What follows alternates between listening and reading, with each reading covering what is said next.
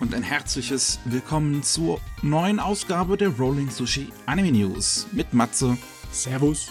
und mir, Miki. Hallo. Jo. Wir haben diesmal nicht ganz so viel auf dem Plan. Es war eine müde Woche. Muss auch mal sein. Nach der letzten Woche. Mal ein bisschen, bisschen ausruhen. Mal gucken, mal gucken, wie lange wir heute brauchen. Wir fangen mal mit Deutschland an. Wir haben da nicht so viel wieder auch. Ähm, zum einen ähm, wird bei Arte das äh, neue ähm, Konzert von Joe Hisashi live übertragen. Das ist, wenn ihr das hier hört, bereits gewesen. Am 7. Mai. Wir sagen das hier jetzt nochmal extra, denn das ist erst halt die Woche davor überhaupt äh, bekannt gegeben worden. Und ähm, hoffen natürlich, dass es dann auch in der Arte Videothek zu sehen sein wird für noch eine Weile. Dass ihr euch das angucken könnt, was der Joe Hisashi da Komponist bei sehr, sehr vielen Ghibli-Filmen oder eigentlich, glaube ich, bei fast allen ähm, so halt mal wieder abliefert. Wird halt am, am, am 7. Mai, an dem Samstag, 20.30 Uhr unserer Zeit, ist es live übertragen worden. Ja, coole Sache. Ähm, das letzte Konzert, was ich von ihm gesehen habe, war vom Ende der 2000er. Und das war schon ein Genuss. Ne? Aber seitdem sind ja noch ein paar Ghibli-Filme dazugekommen. aber er hat natürlich, er hat nicht bei allen den Soundtrack gemacht, aber ich glaube, da ist noch ein bisschen Ghibli-Soundtrack noch extra mit dabei beim neuen. Würde ich sagen. Ne? Ja, weiß ich jetzt nicht. Gibt es so eine Liste, was er da alles? Ich glaube nicht. Ich glaube nicht, ich glaube nicht.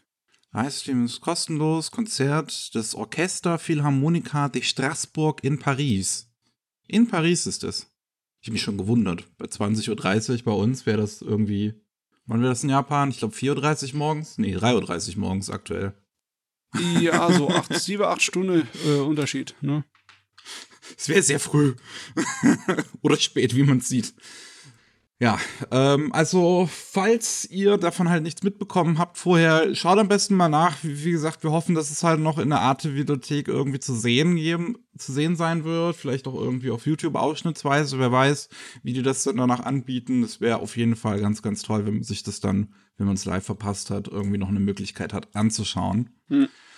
Ähm, dann haben wir beim letzten Mal, habe ich ja die große, große Monatsvorschau gemacht und auch darüber geredet, dass Egmont Full Moon war Sagashte rausbringt, neu in einer Luxury Edition. Die ist halt dick und fett, äh, kostet glaube ich 25 oder 30 Euro, ich bin mir jetzt gar nicht sicher.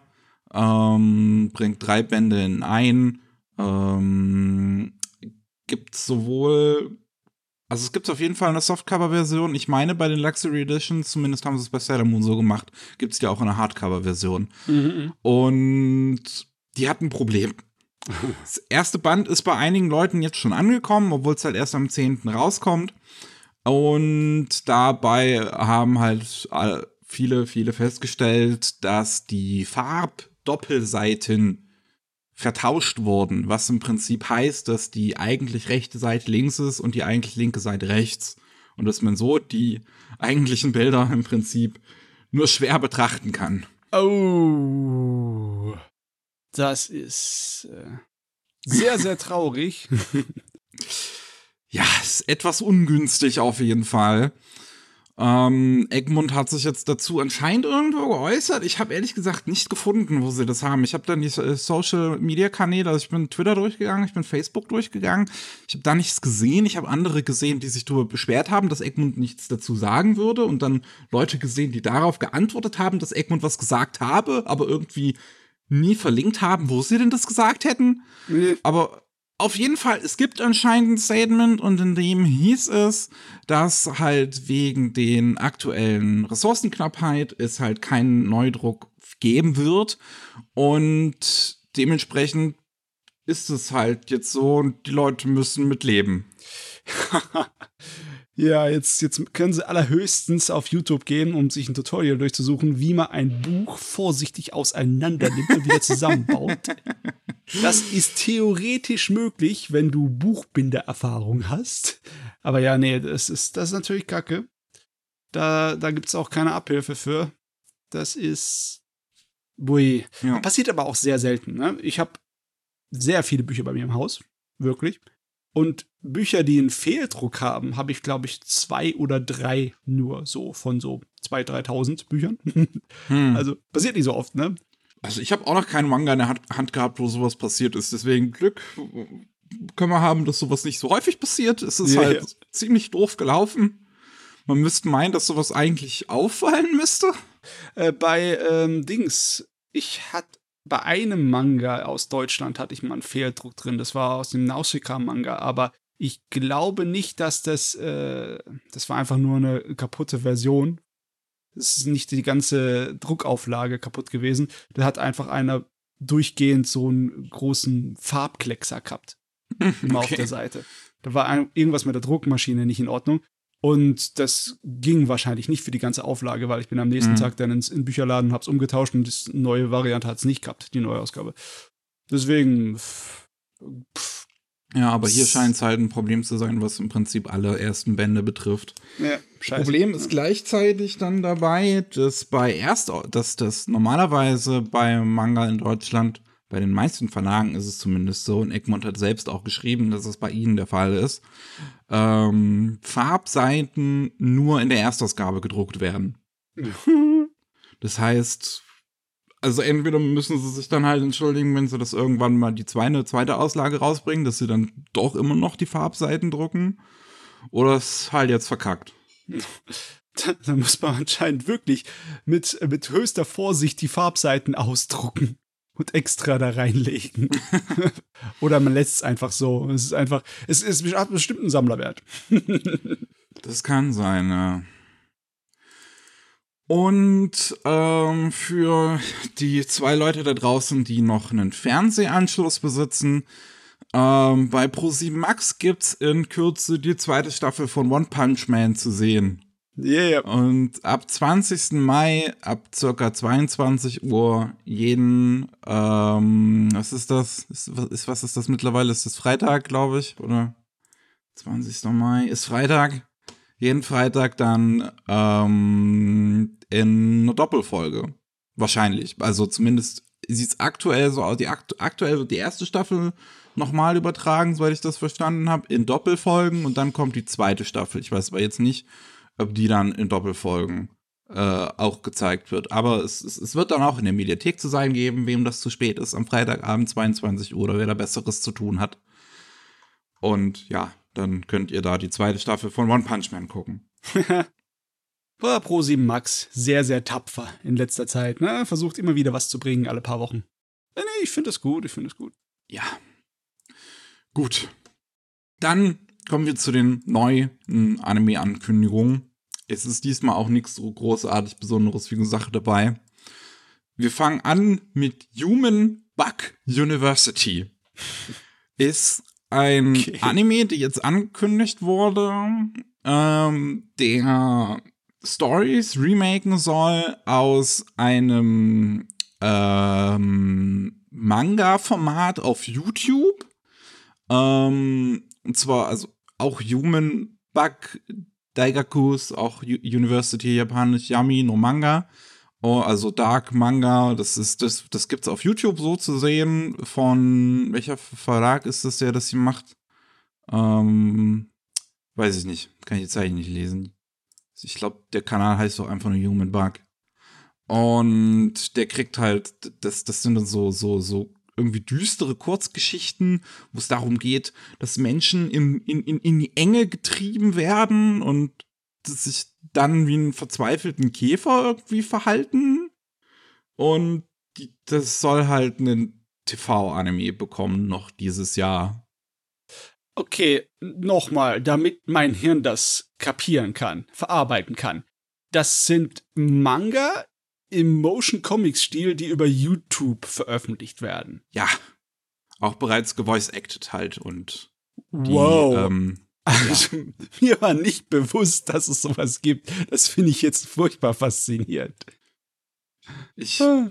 äh, ja, äh, Ich, ich mal gucken, wie viele Aufrufe hat denn hier eine, die, die aktuellste Episode? Lass mich mal gucken, wie funktioniert denn das hier? Also, also wie kommt das an in Japan? Also, was bei unserer Videos. Quelle hier verlinkt ist, das hat äh, 600.000 Aufrufe. Ne? Das ist schon nicht schlecht, ne? Ich sehe hier auch gerade, das aktuellste Video kam vor sechs Stunden raus, hat auch schon 421.000 Aufrufe. Das ist nicht schlecht. wow. Mann, ich glaube, da muss ich gleich mal reinspringen. Die bringen wirklich jeden Tag was raus. Das ist ja krass. Anscheinend außer sonntags, wenn ich das richtig sehe. Gott. Hier ist auf jeden Fall mal ein Tag Pause dazwischen. Ach, meine Güte. Aber ansonsten krass. das kann ich mir gar nicht vorstellen. Da muss ja eine komplett funktionierende Maschinerie hinten dran sein. Eine richtig große ja. Produktion. Alter, ich guck gerade mal, wie lange die das schon machen. Holy shit, ich bin bei neun Monaten. Elf, what the fuck? Jetzt, warte, ich stelle das jetzt mal woanders rum. Sortieren nach Älteste zuerst. Vor drei Jahren kam das erste Ding raus. Da war es noch drei Minuten lang. Da kam es auch noch un unregelmäßiger. Oh, aber bei den zwei Jahren Dingern, das sind dann auch immer so zwischen vier und fünf Minuten, äh, vier und sechs Minuten und die kamen dann schon regelmäßiger. Und jetzt die aktuellen Dinger sind immer so zehn Minuten. Das ist krass. Und die kommen jeden fucking Tag. Ich, ich habe gerade gesucht, wo die irgendwo mal Pause machen, um vorzuproduzieren, aber anscheinend nicht. Gott, ey. Und die Aufrufezahlen sind groß, ne? Ja, Wow. krass. Aha. Ja, das, das, also der TV-Anime, der wird halt dann gemacht bei DLL, DL, die DLE, so heißen sie. Ähm, ist halt ein relativ kleines Studio, die halt auch normalerweise so äh, Short-Anime machen. Also die haben die bei der ersten Ausgabe von Thermai Romai äh, Anime haben sie mit dran gearbeitet. Ja. Eagle Talon ist so ein großes Franchise, wo sie mit dran arbeiten. Das ist so ein Junge mit so einer roten Maske, Ja, ja, das ist so ein Gag-Manga-Ding. ja, und jetzt bekommt's einen Anime. das, Ah ja, ist auf jeden Fall neu. Ich hab keine Ahnung davon. Ich Ja. werde mich dann irgendwann mal da reinschmeißen, obwohl es sind sehr viele Videos, ne? auf jeden Fall. So, TMS Entertainment, die machen was relativ ähnliches jetzt. Die haben ein Projekt namens TM, TMS Lab angekündigt, ähm, wo sie Originalwerke über ihre verschiedenen Kanäle ausspielen wollen. Darunter zählen unter anderem YouTube, da gibt's auch schon drei Motion Picture Manga veröffentlicht, auch alles gevoice-acted und so weiter und mit englischen Untertiteln in dem Fall sogar. Das hat jetzt das, was wir vorher geredet haben, das Human Bug University nicht. Ähm, was TMS hier publiziert, die haben englische Untertitel. Und ähm, ja, auch, also so irgendwie Manga, sondern auch generell irgendwie auf ihren Webseiten sowas zu sehen geben, ähm, Novels, irgendwie Online-Videos steht hier noch. Da weiß ich jetzt nicht, ob dann halt solche Manga, solche Motion-Picture-Manga hier mit gemeint sind oder vielleicht kurze Animationen oder sowas noch dazukommen. Aber ähm, ja, das haben sie jetzt als Projekt angekündigt. Am 21. April hat das Ganze schon angefangen.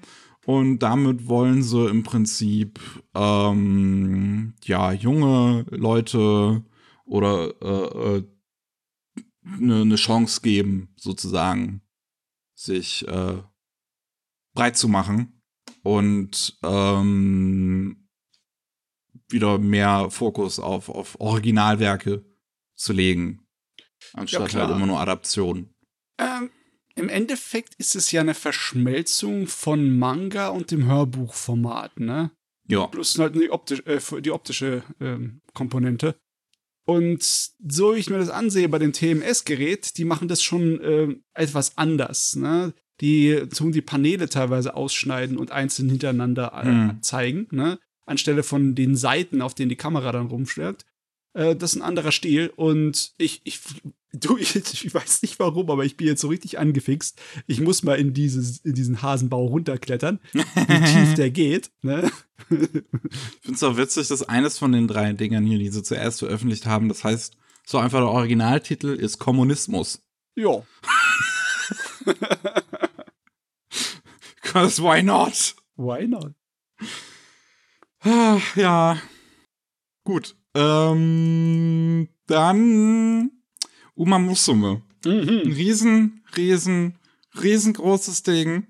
Und es gab jetzt irgendwie so ein Special-Event zum vierjährigen Jubiläum, weil die erste Staffel vor vier Jahren ähm, gelaufen ist. Und jetzt wird halt neuer Anime dazu angekündigt. Einmal ein Web-Anime, ähm, ich, der hat auch, glaube ich, noch gar keinen Untertitel direkt. Es geht halt irgendwie um, um, um ja, eine bestimmte Gruppe halt an, an Pferdemädels, TM Opera, Admira Vega, Narita Top Road und andere. Und nicht vergessen, dass das auch alles immer echte Pferdenamen sind, Jo. die so im japanischen Pferderennsport antreten. Und ähm, ja, also wie gesagt, das eine hier, das ist jetzt ein, ein, Web-Anime anscheinend irgendwie. Was man sich jetzt genau halt darunter vorstellen kann, weiß ich jetzt nicht, weil ich stelle mir jetzt halt nicht direkt einen Short-Anime drunter vor, weil dann haben sie nämlich gleichzeitig noch angekündigt, dass noch ein neuer Short-Anime rauskommt, wo sie auch schon, äh, auch mit einem kleinen Teaser, wo man auch die Character-Designs sieht in so Chibi-Form und der soll dann diesen Herbst starten. Der heißt ähm, Umai Hiro und wird gemacht bei Scooter Films, die halt auch immer so Kurzfilme machen. Also die machen jetzt aktuell äh, dieses Mayong Soul äh, Adaption und dann halt danach ähm, das Umamusume Ding, was dann halt im Herbst im japanischen Fernsehen zu sehen sein soll. Ja. Also es ist klar gewesen, dass da mehr kommt, weil äh, das ist im Endeffekt die zweiterfolgreichste Anime-Serie der letzten Jahre hinter den großen äh, Shonen-Monstern wie Jujutsu Kaisen und äh, Demon Slayer. Ne? Das ist in Japan abgegangen wie warme Semmeln. Und ja, aber ähm, was mich wundert, dass sie halt nicht so komplett raussagen, hier sofort wieder neue Staffel, großer Aufwand, produzieren wir, bla bla bla, sondern das sieht irgendwie ein bisschen so vorsichtig aus. Ne? Also erstmal mal so ein paar kleine Häppchen, wo man nichts falsch machen kann, groß. Ne? Hm, ja. Puh, Weiß ich nicht, also ich meine, genug Geld müssten sie haben, um rauszufeuern, Ja, ich habe keine Ahnung. was sie wollen. Also, ähm, wir werden es ja sehen, ob vielleicht nicht dieses, dieses Online-Ding doch eine größere Produktion ist, die sie halt einfach nicht ins Fernsehen bringen, sondern halt vielleicht über eigene Kanäle ausspielen. Ja, vielleicht ja, lohnt sich das auch eher, wer weiß. Wenn es nicht was Größeres ist, wird es auch irgendwann im japanischen Fernsehen landen, ne? Und auf anderen Streaming-Diensten. Ne? Ja, Passiert eigentlich meistens immer dann so, dass es sich verbreitet. naja. Oma muss Summe. Oh jo. Dann haben wir noch My Unique Skill Makes Me OP Even at Level 1. Das ist eine Light Novel Reihe, die einen TV-Anime bekommen soll. Ich meine, ist schön, dass die Light Novel Geräte halt uns alles erklären in ihrem Titel, ne? Okay, aber weißt du, was sein Unique Skill ist, der das ihn OP brauche macht? ich gar nicht zu wissen. Ist mir sowas von wurscht, ja. Du bist ein typischer Isekai-Klon. Ob mit oder ohne Transportiererei in die äh, Fantasy-Welt, ist, ist im Endeffekt, wir wissen, was das ist.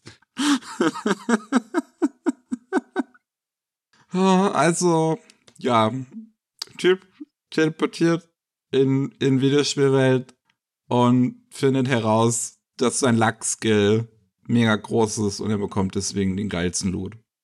That's the plot. Ah, Das ist irgendwie blöd, dass sie es dann auf den Loot gemacht haben, weil es kann so spaßig sein, ein Anime oder einen Film zu haben, der das Thema Glück und Zufall so total ähm, kreativ ausnutzt. Erinnerst du dich an Tokyo Godfather von Satoshi Kon?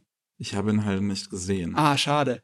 Weil das ist auch so ein Gerät, wo der Zufall die schrägsten ähm, ja, Haken schlägt.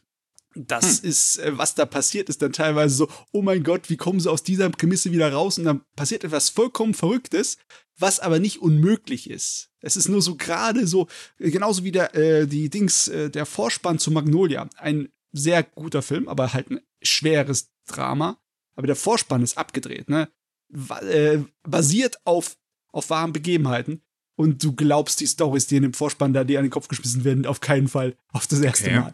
Du musst erstmal zu Wikipedia gehen und nachgucken, ob das wirklich passiert ist. Und dann, ja, dann äh, siehst du, ja, es ist wirklich passiert. Die Welt ist verrückt. Aber nee, hier, dass er seinen besten Loot bekommt, äh, hätte er sich was Besseres einfallen lassen können mit seinem Glück, ne? hätte doch was Schräges passieren können, meine Güte. Ah, nee, ist das.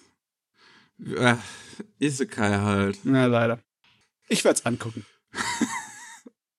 Dann haben wir noch, dann haben wir noch KJ-File ist ein neuer Original-Anime von dem Studio und den Leuten hinter Yami Shibai. Hm. Das sind immer diese, diese Geistergeschichten, die jetzt auch schon irgendwie, weiß ich nicht, 20 Millionen Staffeln haben.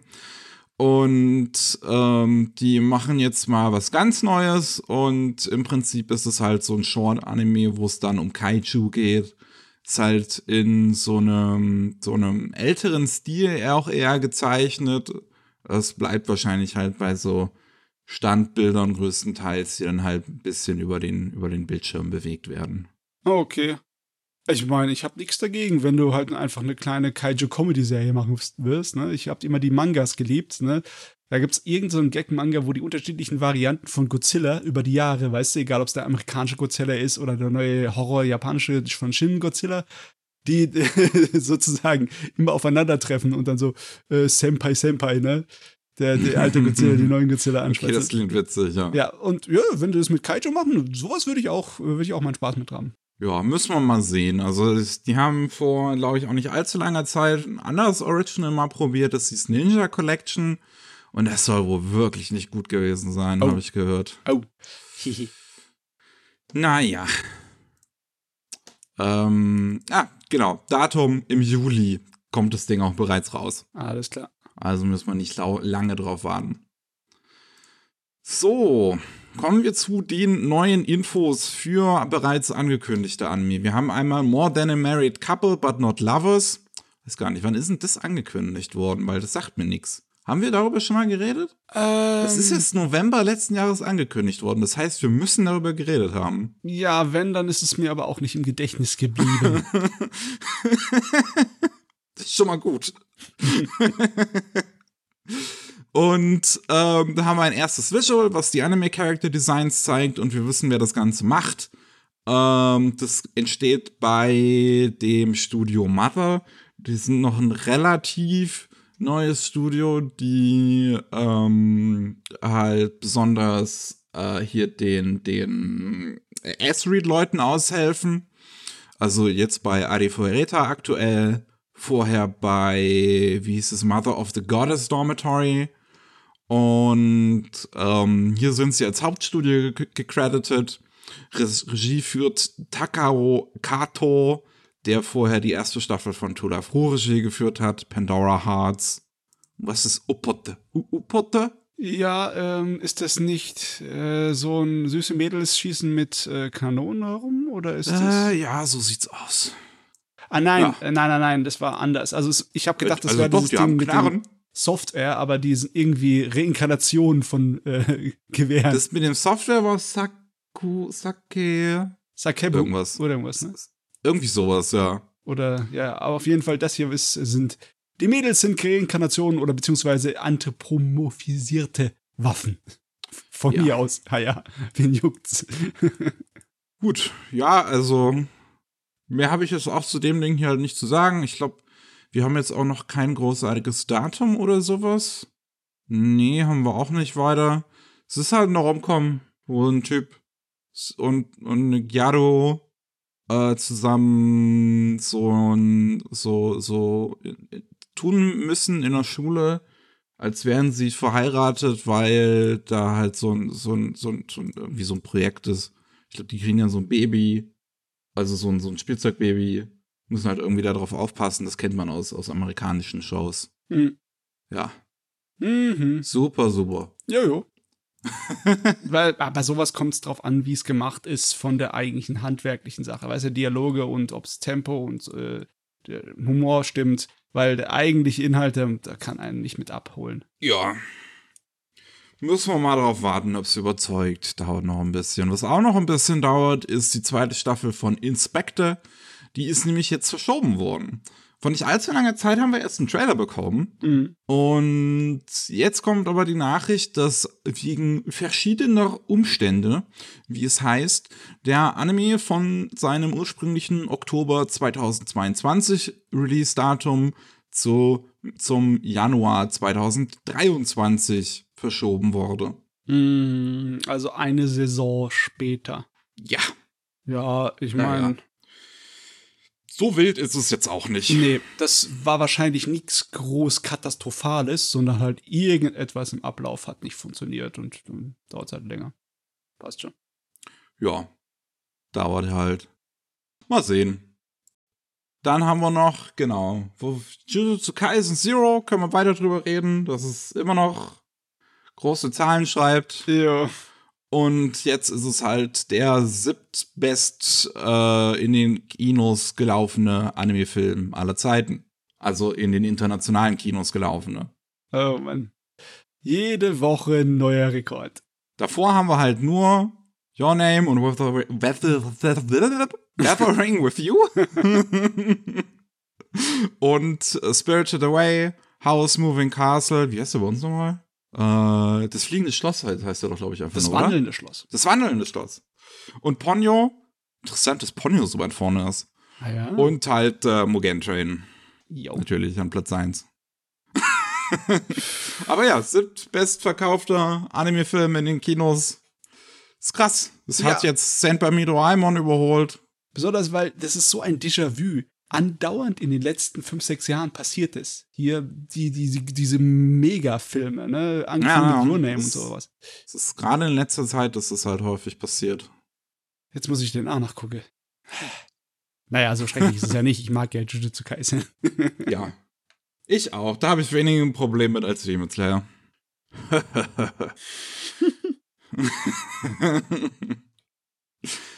ja, nee, wie viel ist es denn mittlerweile? 100, also in US-Dollar kommen äh, zu- zusammengenommen 185 Millionen.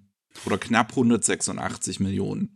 Oh, Burn, das ist nicht übel, wenn man sich überlegt, was eine Produktionskosten von so einem Anime-Film sind. Die gehen normalerweise nicht über 20 Millionen Dollaris drüber. Ja, das ist schon nicht schlecht.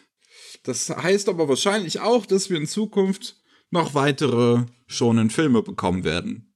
Ja. Einfach, weil, weil die Leute sehen halt mit, mit Demon Slayer und Jujutsu Kaisen Zero und lecken sich die Finger wund, welche schonen Franchises sie als nächstes in den Film verwursten können. Ja, das Muster scheint einem recht eindeutig ins Gesicht zu springen, ne? Also besonders die Filme, die nicht einfach so eine erfundene Nebenstory sind, die sich irgendjemand aus den Finger gesaugt hat, sondern die Sachen, die halt mit dem Originalmaterial zu tun haben, als entweder echtes Prequel oder äh, Fortsetzung oder so, die scheinen ziemlich zu explodieren. Jupp. Naja, mal sehen, was uns da noch so erwartet in Zukunft an Filmen. Aber, aber wo wir beim Thema Film sind, da haben wir was Älteres auch noch auf der Liste. Aus 1967 sogar. Meine Güte. Und vor kurzem haben wir leider darüber geredet, dass Fujiko Fujio A, einer der Autoren hinter Doraemon, verstorben ist. Und ähm, jetzt ist ein äh, Anim Anime-Adaption eines seiner Werke wieder aufgetaucht. Es sollte ursprünglich in 1967 eine Anime-Adaption zu Futakun im japanischen Fernsehen laufen. Und dafür ist ein Pilot auch gemacht worden, der ähm, zwei 15 Minuten lange Segmente jeweils hat. Und der ist dann anscheinend ein einziges Mal im Fernsehen gezeigt worden, in 1972 erst. Hm. Und danach im Prinzip, gal- galt danach im Prinzip als verschollen. Jetzt hat man den in einem Lagerhaus wiedergefunden Boah. und plant halt, den gemäß zu restaurieren. Ah, Meine Schnute, es ist immer heftig, ne, wenn man äh, ewig verschollene Filme dann halt wiederfindet, weil halt irgendjemand sie weggeräumt hat, ohne es ah, gescheit zu dokumentieren. Ne? Gott, verdammt. ich meine, äh, in Japan ist ja mit Anime teilweise bös schlimm. Viele Original-Filmmateriale, viele Master sind verloren und wir haben halt von einigen Sachen nur eine DVD-Transferqualität und mehr kriegst du nicht. Mehr ist nicht mehr da, existiert nicht mehr. Also ist, Hm. also ist fast schon, als wäre das äh, so wie zu Zeiten vor dem Zweiten Weltkrieg, ne? Da ist ja auch viel Filmmaterial verloren gegangen. Irgendwas habe ich mal gelesen, Ja. dass so irgendwie 50 Prozent von allen Filmen vor 1940 ist nicht, nicht, Das wahrscheinlich sogar noch mehr. Das ist heftig. Äh, also schön, dass sie es wiedergefunden haben. Das ist, äh, Das ist wirklich cool, ja. ja. das ist wahrscheinlich so vom Unterhaltungswert nicht mehr als eine Kuriosität.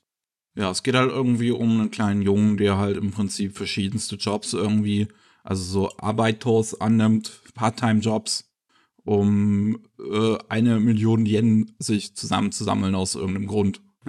ah ja. Ähm, Millionen. ja. Beschwerde. Muss sein. die, die, die, die, Produktionsfirma hinter dem ganzen Piloten gibt's ja heutzutage anscheinend gar nicht mehr. Ich weiß jetzt halt gar nicht, wer das überhaupt sein soll. Ähm, ist jetzt auch hier nicht weiter angegeben. Aber ja, es ist auf jeden Fall cool, dass man es gefunden hat. Jetzt planen wir halt, das zu restaurieren und es wäre dann schön, das einfach mal irgendwann als Zeitkapsel im Prinzip vielleicht irgendwie mal im Netz oder so dann sehen zu können. Ja, wäre schön. Auch wenn es so viel ich weiß, technisch noch nicht irgendwie äh, die Rechte abgelaufen sind und es wahrscheinlich wieder eine Qual wird, die Rechtinhaber zu finden. Das ist halt dann wirklich die Frage, ne? Also Ja. NT äh, NTV ist der japanische Sender damals, der das zeigen wollte. Die gibt's auch heute immer noch. Ah, okay. Ähm, da wäre halt die Frage, ob denen jetzt im Prinzip überhaupt die Rechte noch gehören. Oh Mann, oh Mann. Ach ja. Da muss man mal sehen. Ich glaube, in Japan sind's, sind es nicht 65 Jahre nach dem Tod von jemandem. Oder 65 Jahre, nachdem es rausgekommen ist, glaube ich. Ja. Irgendwie sowas. Aber selbst dann wird's, wäre noch nicht so weit. Ja. Wäre Ja. noch nicht so weit. Gott, ey, wer erhebt schon Bürokram von 1960 auf oder 1970? Ne? Als ob man das nachvollziehen könnte, wo diese Scheiße rumfliegt. Naja, Ja. mal sehen. Wir haben noch was von unserem blauen Igel. Oh Gott. Und zwar, Netflix hat ja angekündigt, vor einem Jahr ungefähr eine Serie zu machen zu Sonic. Die heißt Sonic Prime und gibt's halt nicht auf Amazon Prime, sondern auf Netflix. und ähm, jetzt ist ein erster kleiner Teaser rausgekommen. Der geht auch nur so 15 Sekunden höchstens. Und da sieht man halt, wie die Welt aussieht, aussieht, beziehungsweise man sieht zumindest eine Reimagining von der Green Hill Zone, den jeweiligen Startgebieten immer in Sonic-Spielen und halt von, äh, wie, wie Sonic aussieht in der Serie, was sich sehr an seinem ursprünglichen Design eigentlich orientiert. Ähm, es gibt auch eine neue Synchronstimme, die für diese Serie verwendet wird. Es ist nicht die aktuelle Sonic-Synchronstimme aus den Spielen. Ähm, der Synchronsprecher hat aber auch bereits gesagt, dass er äh, nicht den Synchronsprecher in den Spielen ersetzen wird in Zukunft. Hm. Ja. 24 Episoden lang soll das Ding anscheinend werden. Und es geht auch irgendwie um ein Sonic-Multiversum. Wahrscheinlich Oh werden verschiedenste Sonics ähm, aneinander geschmissen, weil die ganzen Spiele ja auch mehr oder weniger parallel existieren. Es gab ja dann Sonic, Sonic äh, Generations hat das irgendwie zur Lore gemacht, dass alle Sonic-Universen im Prinzip gleichzeitig existieren. Oh mein Gott. weißt du, das ist, das ist so ein Spiel, wo es vollkommen unnötig ist, dass sich so extrem komplizierte Hintergrundgeschichte dazu entwickelt, aber das hat's halt getan, ne? Es ist halt schon, es ist seit Sonic Adventure so, ja. Gott. Aber ich muss sagen, auch wenn ich kein Fan von Sonic bin, ich habe halt die alten Spiele damals schon gespielt auf Game Gear und so. Und äh, die Optik sieht fein aus, zumindestens. Ja, Ja. das lässt sich sehen. Ja. Und wenn es dann noch ein gutes Skript hat, also die, gerade die Sonic Boom Serie, wenn ich an die denke, die ist halt super witzig geschrieben. Mhm. Und wenn das halt da irgendwie auch nur dem gleichkommt, dann ist das bestimmt sehr unterhaltsam. Ja, Jo. 2023 ist es dann soweit, dann sehen wir die Serie auch. oh Gott, das dauert ja noch. Ja. Gut. Und was haben wir noch? Ja. Unser Wunder, ein, mein Lieblingsthema, NFTs. Wir haben ja bereits letztes Jahr darüber gesprochen, dass Toei eine Anime-Adaption angekündigt hat zu Zombie Zoo.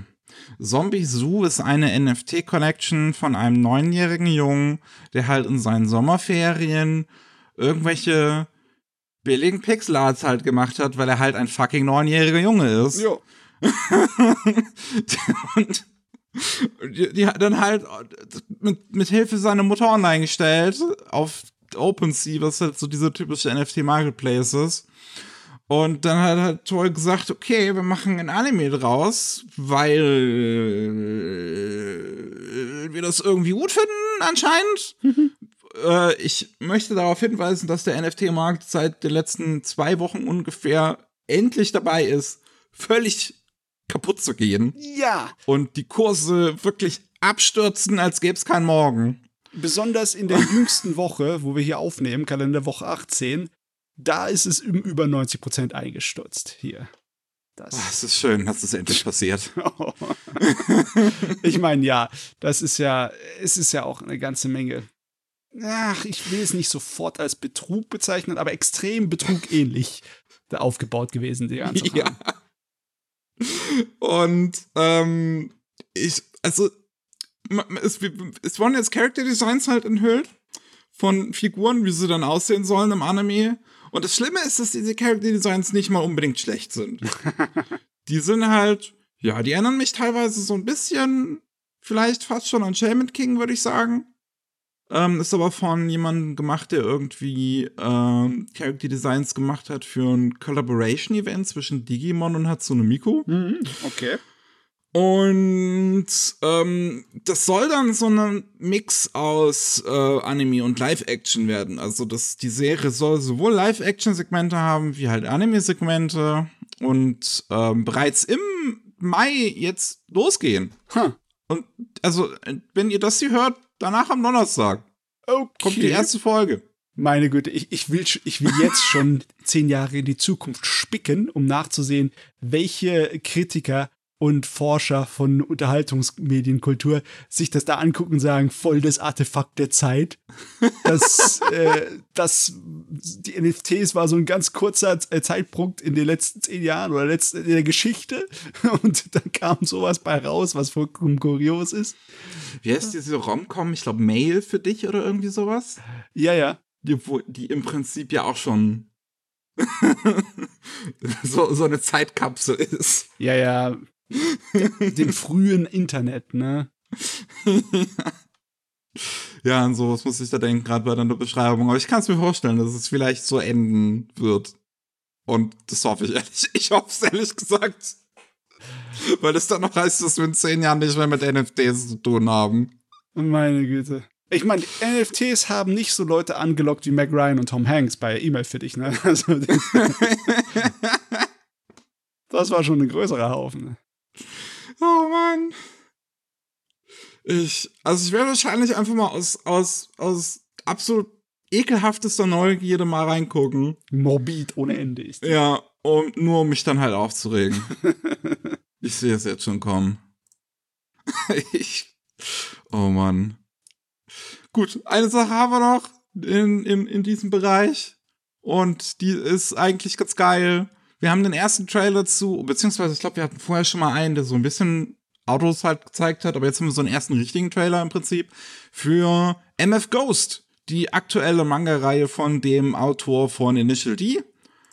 Und wir haben im Prinzip Eurobeat bestätigt. Yes. Der Trailer hat halt Eurobeat. Er zeigt ein bisschen, wer so dran arbeitet. Wir, wir sehen ein paar Ausschnitte wieder mit, mit herumfahrenden Autos und auch einer äh, so eine Drohne, die dem Auto hinterherfliegt. Und es ist halt alles modern. Es ist im Prinzip, also man, man, man, man fühlt so richtig das moderne Initial D im Prinzip eigentlich dann da dran. So. Ja. Weil, weil wenn Initial D heute gemacht werden würde, dann würde das wahrscheinlich so aussehen. Man sieht auch die Character Designs, das ist im Prinzip, also auch ey, die Hauptfigur, das ist Takumi. So. Ja, ja, also sie haben sich designtechnisch schon so Mühe gegeben, dass das ähnlich wirkt. Ne? Sie hätten logischerweise viel, viel ähm, realistischere oder aufwendigere Technologie benutzen können für die 3D-Sequenzen. Aber sie haben sie ein wenig altbacken gemacht, ohne dass es wirklich altbacken wirkt. Ne? Weißt du, was ich ja, meine? Ich, ich, ich glaube, ich, also ich glaube, ich weiß, was du meinst, wenn ich das halt so sehe, ja. Ja. also es ist halt auf eine gewisse Weise geselscheidet, dass es halt auch sehr heraussticht. Mhm. Ähm, aber ich glaube, das passt halt einfach auch irgendwie zu Initial D im Prinzip. Ja. Man muss es halt, halt mal abwarten, wie es dann halt auch aussieht. Aber ich habe jetzt schon Bock eigentlich. ich meine, so viele Auto-Animes, Autorenn-Animes haben wir ja nicht, ne? Also, Das kann, stimmt. kann mir ruhig Ja. herkommen da, das Ding. Ich meine, die alte Alternative ist dann halt dieser kurze äh, Riding Bean Anime, der dann irgendwann kommen soll. Auch englisch untertitelt und so. Das war ja, bisher ist es ja nur für die Kickstarter-Leute Der ist, in. Japan ist der, glaube ich, beziehungsweise ist das erste Mal bereits irgendwie 2019 oder so aufgeführt worden. Ja, aber da war er noch nicht fertig. Äh, da war, Ah, da war noch nicht fertig, okay. Teile von dem Gerät noch in unfertiger, äh, wie heißt nochmal, die Sakugas einfach nur, die Hm. Key Animations, die Schlüsselbilder. Mehr nicht. Ach so, na gut. Ja, wir wissen jetzt halt auch, wer es macht. Ähm, und zwar entsteht das Ding bei Felix Film. Felix Film ist das Studio, was gegründet wurde, um, um dir den, äh, wie heißt es nochmal, Nikopara äh, Anime zu machen. Okay, Und ähm, haben sich seitdem fleißig nach vorne gearbeitet. Haben, was haben die in letzter Zeit so gemacht? Was war denn das aktuellste? Die haben in der aktuellen Saison irgendwas. Ich weiß es aber jetzt gerade gar nicht. Weil es hier auch nicht nach Datum sortiert ist. Ja, das ist immer schwer. Äh, auf jeden Fall. Ah, genau, die hatten zuletzt auch in der, in, in, im voriges Jahr hatten die diesen Yuri-Anime gemacht. Diesen, diesen, ähm, wo, wo im Prinzip halt Lesben durch verschiedene Welten springen, sozusagen.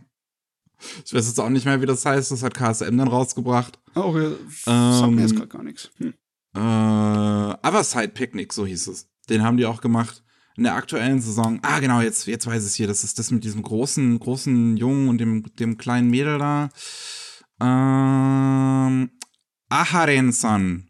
Das ist das, was sie in der aktuellen Saison machen. Okay, ja, das ist auch wieder so eine kleine niedliche Slice of Life-Angelegenheit. Genau. Ähm, Ähm, aber die haben anscheinend halt eine CGI-Abteilung, die äh, in, in vielen Anime auch aushilft. Äh, bei Build Divide haben sie das CGI gemacht, bei Digimon Adventure Last Evolution Kisna haben sie das CGI gemacht. Ähm, Magical Girl, Lyrical Nanoha, die letzten paar Filme. Und auch bei Gundam Hathaway unter anderem mitgearbeitet an dem CGI. Oh. Und äh, der Regisseur Tomohito Naka hat die in Initial D Legend-Filme, die 2 und 3 gemacht. Die waren ja dann ein Remake im Prinzip von Initial D, aber ohne Eurobeat. Das war das Schlimme daran. und ja, jetzt, jetzt, jetzt kriegt er seine Chance mit Eurobeat sich zu beweisen. Jetzt wollen es die Leute auch gucken. Ja. Also, wenn, wenn ich mir überlege, wie Hathaway aussah von seinem 3D, dann ist es definitiv Absicht, die Optik hier in dem MF Ghost. Definitiv Absicht. Die können nämlich anders, wenn sie wollen. Ja, da bin ich mal gespannt. Ich auch. Initial D ist super. Ich muss mal den Rest noch gucken. Ich habe bisher immer noch nur die ersten drei äh, Stages gesehen. Oh, ich weiß gar nicht, wie viel ich gesehen habe. Ich habe mehr vom Manga gelesen als vom Anime geguckt. Es geht mir dann zu langsam, der. Aber musst du dann, hast du dann wenigstens beim Lesen Eurobeat angemacht? Wahrscheinlich. das, das Ambiente muss ja auch rüberkommen. Ah, Wir haben noch zwei Kleinigkeiten abseits davon, wo wir gerade beim Thema CG waren, hat ähm, Sublimation ein neues Studio aufgemacht in Sendai in der Präfektur Miyagi. Haben sie ein kleines, winziges Studio im Prinzip eröffnet, wo bisher drei Leute arbeiten, beziehungsweise dann ab 9. Mai drei Leute arbeiten. Und sie hoffen, das in Zukunft auf 15 Leute erstmal zu erweitern, was ziemlich noble Ziele sind. Ja. ja. Äh, Sublimation hat viele, äh, hat, also was heißt viele? Sie haben jetzt im Prinzip dann vier kleinere Studios, die in Japan verteilt sind. Eins in Sendai, zwei in Nagoya, eins in Tokio und eins in, nee, Kunitachi, ist das in Tokio? Ist das Oh, ein. Stadtteil von Tokio? Tokio ist groß, deswegen kann Ja. sein, aber Müsste. muss ich googeln. Mm, Und ja.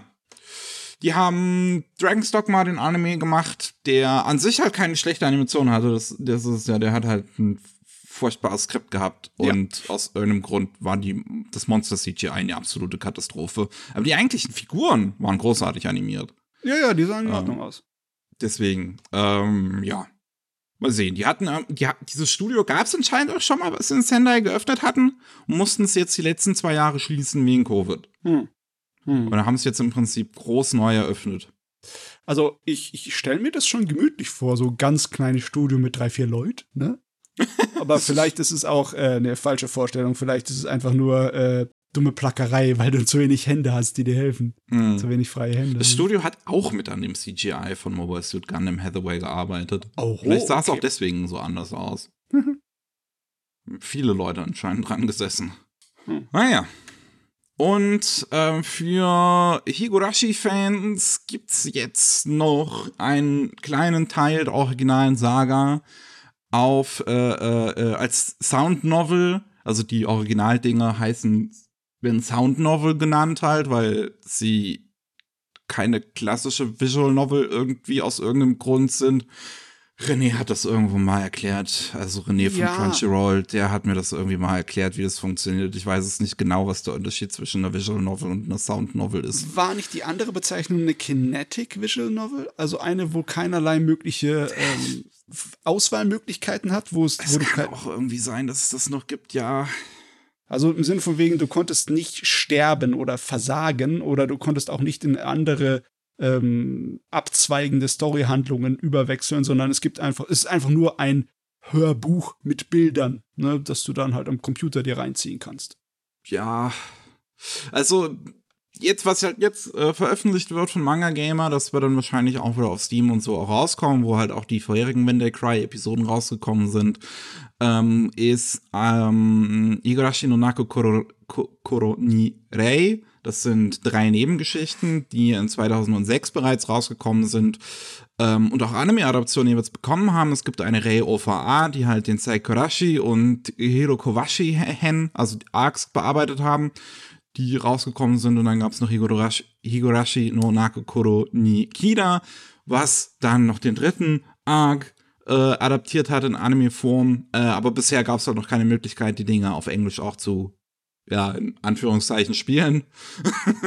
und ähm, das wird dann jetzt demnächst der Fall sein. Am 2. Juni kommt hm. es raus. Auf ihrer Website und auf Steam. Ah ja, wenigstens holt man es irgendwann nach. Ne, ja. Für die Fans die Dinger haben ja ein groß genuges Cult Following, glaube ich, dass das auch funktioniert. Deswegen wundert es mich, dass es irgendwie so lange gedauert hat. Mein Klar, Visual Novels sind jetzt eher ein bisschen etablierter im englischsprachigen Bereich, aber es ist nicht so, als ob die früher nicht existiert hätten, ne? ja. ja.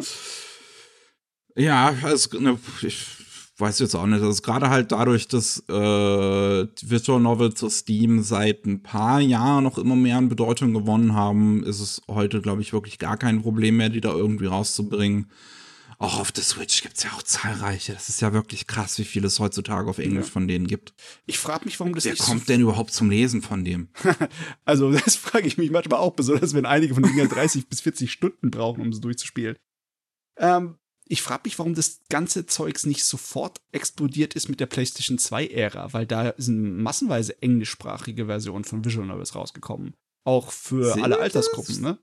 Da sind da so viele Visual Novels rausgekommen? Auf der PlayStation 2, da hast du schon äh, ein paar Dutzend.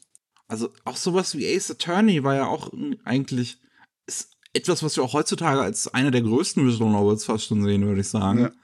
Und das hatte auch in seinen Anfangszeiten eigentlich ziemlich große Probleme, erstmal irgendwie halt einen Fuß zu finden. Hm. Ja, ja. Na, jetzt sieht's anders aus. Ja. Gut, die Folge ist jetzt noch nicht großartig lang. Ähm, deswegen, ich habe noch ein paar, äh, zwei Sachen rausgesucht, die wir noch im Prinzip besprechen könnten. Vielleicht besprechen wir jetzt auch nur eine davon, mal sehen.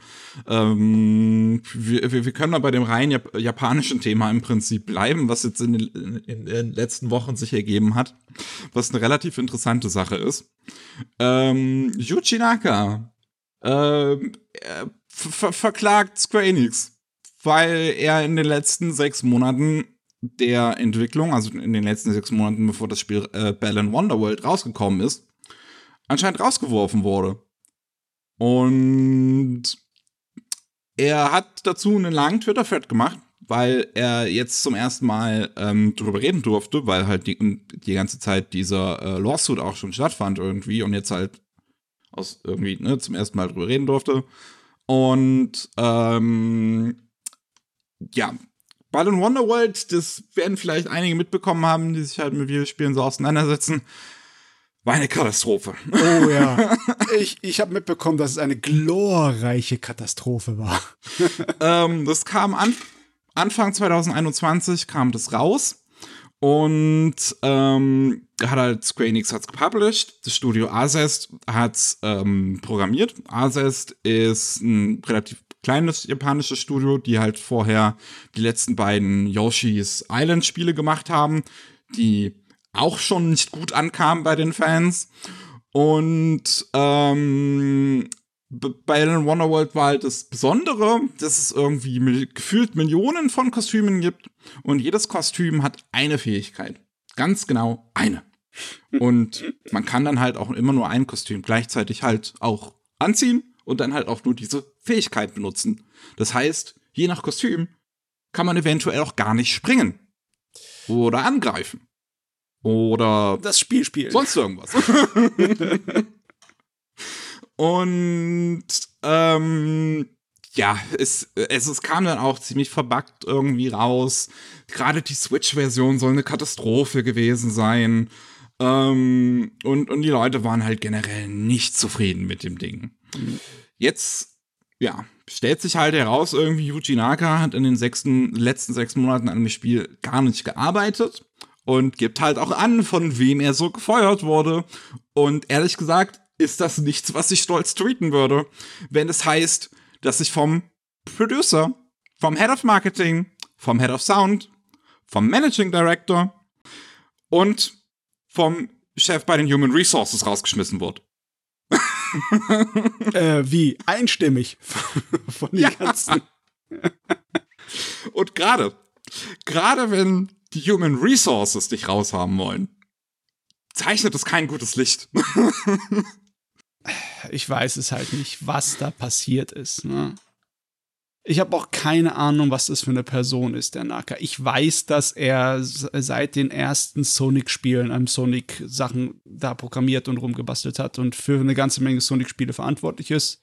Aber das ja, sagt mir ja nichts darüber, was das für eine Person ist. Er soll wohl eine relativ schwierige Person sein, tatsächlich. Es gibt die Geschichte um Sonic Extreme, ist zum Beispiel relativ, ähm, ja, legendär fast schon.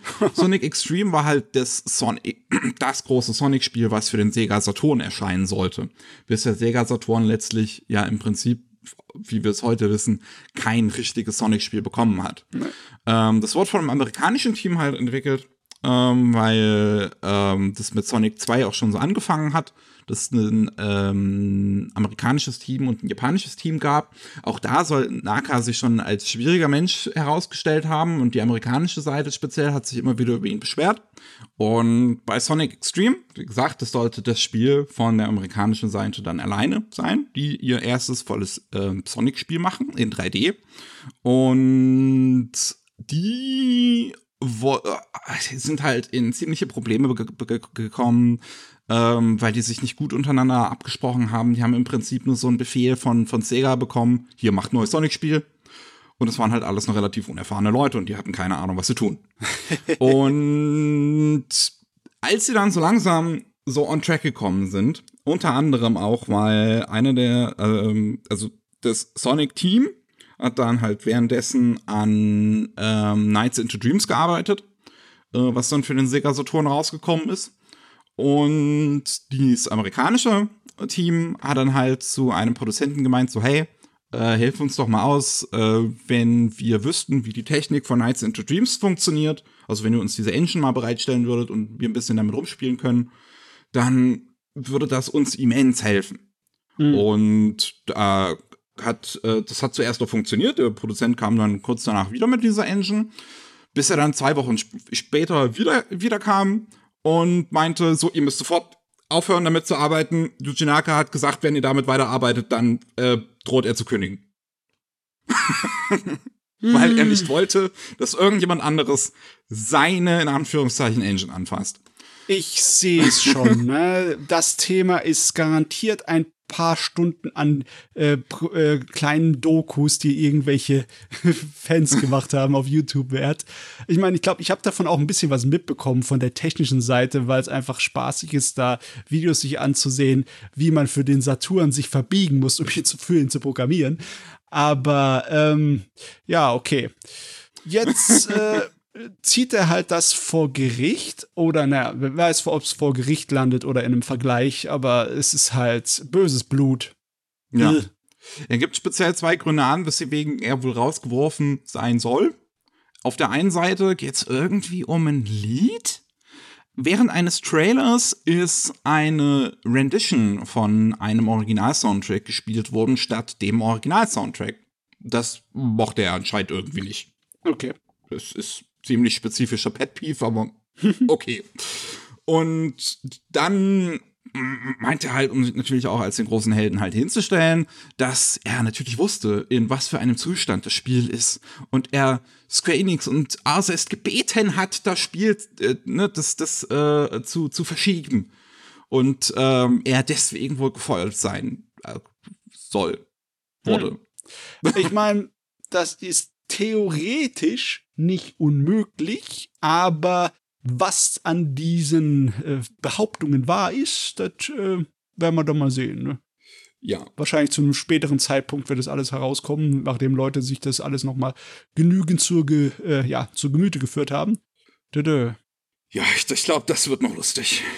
Ich meine, wir haben auch viele Beispiele davon, wie ja, die Firmen ihre kreativen Köpfe mies behandeln. Ne? Ich meine, Hideo Kojima ist ja auch ein Beispiel. Natürlich, ja. Ne? Äh, ob das hier der Fall war, äh, bleibt abzuwarten. Ne? ja. Muss, ich muss sagen, auch als ich die, die Story dann das er äh, gesehen habe, an dem Tag, wo er halt den, den, den äh, Thread gemacht hat, dachte ich auch so im Moment, im ersten Moment dachte ich so, ah ja, das ist irgendwie, ach, der Arme, es tut mir auch schon ein bisschen leid, weil er halt so zum Laughingstock im Prinzip gemacht wurde, dann die ganze Zeit für Bell und Wonderworld, obwohl er die letzten sechs Monate überhaupt gar nicht dann dran gearbeitet hat. Mhm. Aber das wusste halt niemand. Und ich finde schon, dass von Seiten Square Enix oder halt zumindest von irgendwem das mal hätte gesagt werden sollen, oh, dass ja. der nicht mehr daran arbeitet. Kommunikation mal wieder hier absolute Fehlnote. Ja. Aber wenn man dann halt liest, dass er, ich wiederhole es nochmal, vom Pro Produzenten, vom Head of Marketing, Head of Sound, Managing Director und von den Human Resources rausgeschmissen wurde. Also, ne, so eine, es steht eins gegen fünf. naja, es bleibt abzuwarten, was, was, wie das, wie es halt jetzt weitergeht, aber es ist schon irgendwie interessant. Gut. Ich würde sagen, das war's für heute. Ja, reicht. Wir haben jetzt lang genug gemacht. Wir sind fast bei einer Stunde. Und ähm, wenn ihr noch mehr von uns hören wollt, dann gibt es äh, jeden zweiten Mittwoch den Anime Slam Podcast und jeden Mittwoch Rolling Sushi. Ich glaube, mehr habe ich gar nicht zu sagen. Also, tschüss. Ciao.